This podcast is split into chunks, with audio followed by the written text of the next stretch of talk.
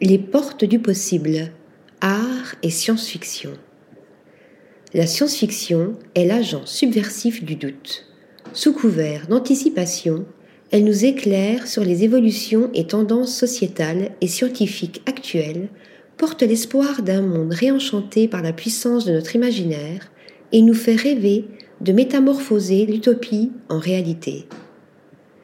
Des radioactives cats vert fluo de Sandy Skoglund à l'homme dormant dans un bain turquoise électrolytique de Tishan Hsu,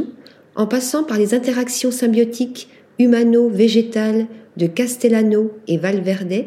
le centre Pompidou-Metz nous invite à ouvrir les portes du possible à travers plus de 200 œuvres témoignant de l'attraction grandissante exercée par la science-fiction sur les arts visuels de la fin des années 1950 à nos jours. Une exposition fleuve hautement subversive, mais avant tout prospective, contrebalançant les dystopies chères au genre par les utopies transhumanistes ou écologiques des tendances plus récentes du biopunk ou du solarpunk, envisageant la SF comme un outil d'émancipation et de reconnexion au vivant davantage que comme une fuite dans l'espace ou le cyberespace.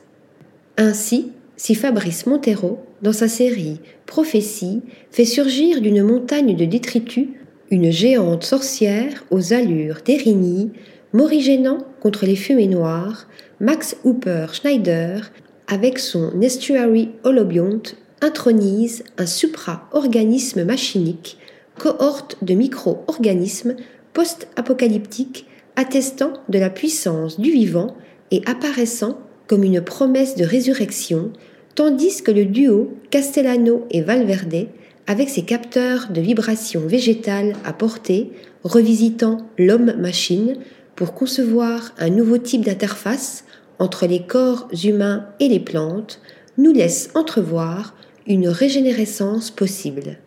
De là à promettre le meilleur des mondes possibles, il faut cultiver notre jardin, rétorque Candide à Pangloss, qui se réjouit de l'issue heureuse de leur folle pérégrination à la fin du conte philosophique de Voltaire. Prenons-en de la graine et ouvrons donc les portes du possible.